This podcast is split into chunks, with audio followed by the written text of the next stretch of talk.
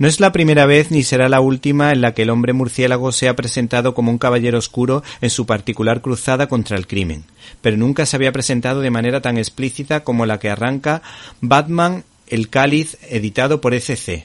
Llegó un hombre, un hombre valiente y osado, un hombre con toda la fe en su Dios y también con afilada espada. Aquel hombre tenía una misión que le había encomendado su rey en nombre de Dios. Y es que, como habrán imaginado por el título de esta novela gráfica, el título precisamente hace referencia al cáliz de Jesucristo, al Santo Grial, el tan buscado por los caballeros cruzados durante la Edad Media, al que se le atribuyen poderes extraordinarios.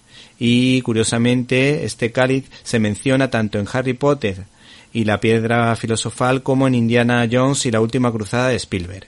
El caso es que, como se cuenta en aretella.org, este cáliz puede ser alcanzado no por quien desea el poder y el conocimiento o teme a la muerte, sino sólo por aquellos que sinceramente desean el bien y establecer una relación eh, filial con aquel que es el principio.